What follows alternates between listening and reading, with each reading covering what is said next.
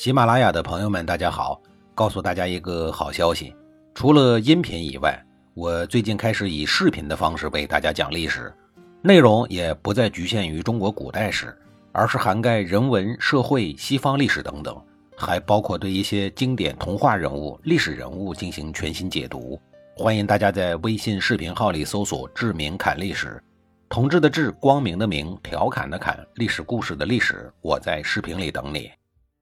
上一集里，我说到了帅哥庆克和老太后偷情后被上清国佐大骂了一顿的事儿。庆克也是一个有脸面的人，估计是一个很帅的小白脸，要不然老太后怎么会看中他呢？庆克自知丢脸以后，很久都没有去宫中了。老太后就觉得很奇怪啊，于是就派人来问他怎么回事啊？难道你小子有了新欢，嫌弃我人老珠黄？庆克哪儿敢撒谎呀？就把国佐训他的事儿啊，原原本本的给说了出来。申孟子听了以后大怒，说：“这个老家伙竟然敢管老娘的好事儿！”在这个节骨眼上，晋国在鄢陵之战胜利后，正在邀请各诸侯国一起攻打楚国的小弟，也就是郑国。应晋国的邀请，齐灵公正和上卿国佐出国了，要去参加柯陵之会。国君不在家，国内就由大夫高无咎和鲍谦看家留守。等盟会结束后，麒麟公准备回国，而国佐呢则留了下来，准备参加攻打郑国的战斗。国君最近一直都不在家，为了保证国家的安全，高无咎和鲍谦两个人决定关闭首都临淄的城门，并加强检查来往的人员。在这个时候，申孟子却派人秘密地去迎接儿子麒麟公。告发高无咎和即将打仗的国佐，同时把鲍谦也一并告发了。他告状说，高无咎和鲍谦关闭城门，就是想拒绝你回国，然后改立公子角为国君。对了，一直在你身边跟着访问的国佐也知道这个事儿。齐灵公丝毫不怀疑有假。公元前五七四年七月，齐灵公回到了国内，不问三七二十一，就把鲍谦给判了月刑，也就是挖了膝盖。然后呢，又把高无咎给赶出了齐国。高无咎没办法呀，只好逃往到了莒国。高无咎的儿子高若见父亲蒙受了不白之冤，立刻就占据了自家的采邑卢地，高举了造反大旗。卢地就在山东的长清境内。齐灵公不问青红皂白，就越行了一位大夫，赶跑了一位上卿，这直接诱发了齐国上卿家族的叛乱，可见齐灵公之昏庸。齐灵公马上指派崔杼为大夫，小白脸庆克作为他的辅佐，率军队去攻打鲁地。此时，正带领着齐国军队随同晋国打仗的上卿国佐，听说国内爆发了内乱，自己呢也受到了牵连，便和晋国人请求说：“能不能让我先回国？”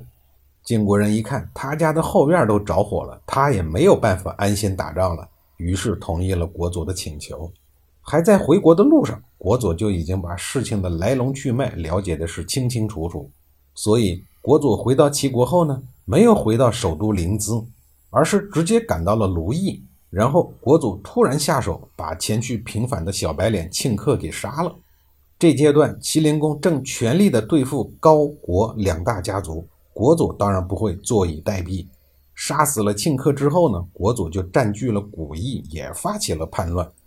这个地方就是在山东的东阿境内，齐国两大上卿家族先后发起了叛乱，齐灵公的国君位置顿时就岌岌可危。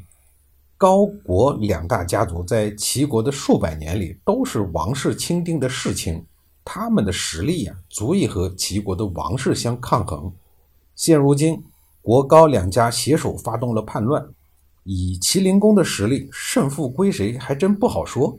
况且这一次啊，又是齐国王室，准确的说是齐灵公那个养小白脸的老娘过错在先。这种事儿万一闹到国际上，不论是道义上还是其他方面，齐灵公还真占不到什么便宜。没办法，齐灵公只好暂时做出了让步。记住啊，他只是暂时。为了安抚国佐，齐灵公与他在徐关达成了和解，并让他官复原职。国佐原本对齐国王室呢就没有二心，见齐灵公让了步，他也就不再作乱了。在国佐带头示范作用下，高若呢也不再坚持，于当年十二月宣布向齐灵公投降。两大世亲家族发起的叛乱终于得到了妥善的解决。随后，齐灵公又派国佐的儿子国胜出使晋国，向晋国报告齐国此次的内乱。谁都以为啊，这一次内乱就此结束了。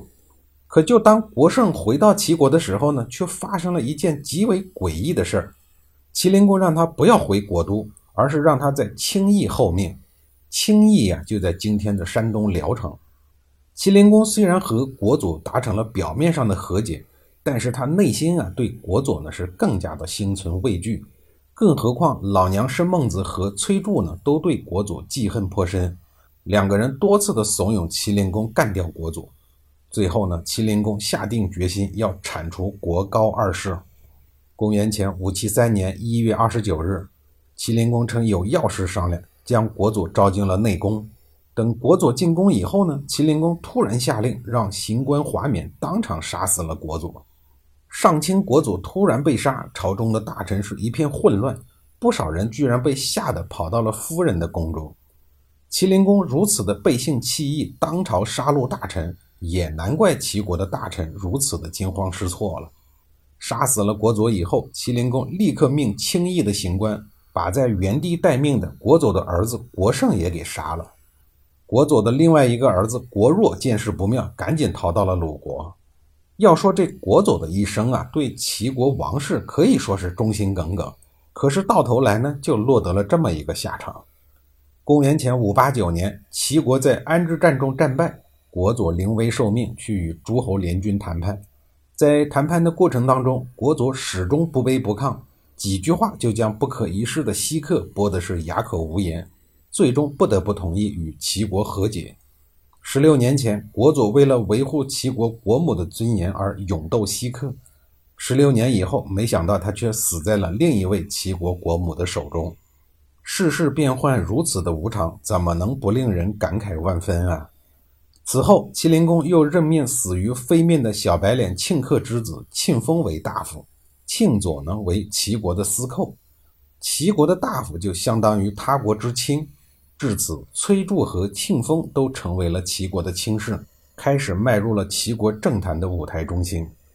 在鲍氏被越刑了以后，为了让鲍氏家族后继有人，齐灵公派人把鲍谦的弟弟鲍国从鲁国给接回了齐国，又把他立为鲍氏的宗主。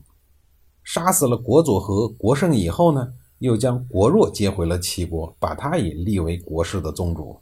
至此啊，齐国这一场内乱终于落下了帷幕。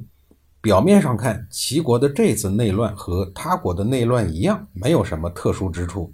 可实际上，这次的内乱却极为的关键，可以说是影响到了未来齐国的国运。齐灵公之前在齐桓公五个儿子之乱彻底终结之后呢，齐国的国力正处于缓慢恢复的阶段。隐隐已经出现了中心之象，然而这一场内乱的发生改变了一切。这次内乱之后，高国两个世亲家族走向了没落，崔氏、庆氏在齐国异军突起。